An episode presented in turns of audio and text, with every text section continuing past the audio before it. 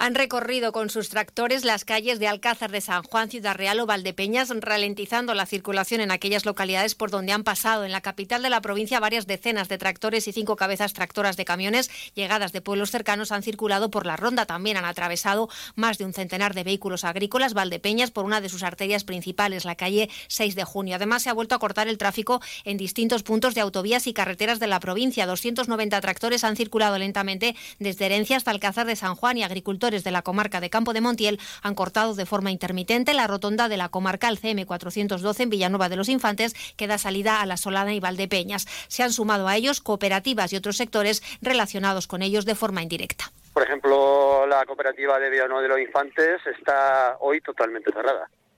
Los trabajadores, eh, algunos están aquí con nosotros, y también me consta que hay mucha gente que vende abonos, que vende cosas relacionadas con la agricultura, eh, talleres, incluso algunos talleres. Entonces, se está la gente a, a ver apoyando al sector y ya está. En cuanto a las autovías, 50 vehículos han cortado la A43 en Tomelloso y también en Valdepeñas el acceso de entrada a la localidad desde la A4. Hoy han vuelto a tomar las calles después de haberse retirado durante más de 24 horas para desvincularse por completo de siglas políticas y organizaciones agrarias, explica Vicente Garrido, agricultor en Valdepeñas. Nosotros no queremos eh, que se mm, que se vamos que se mezcle las organizaciones agrarias con nosotros ¿vale?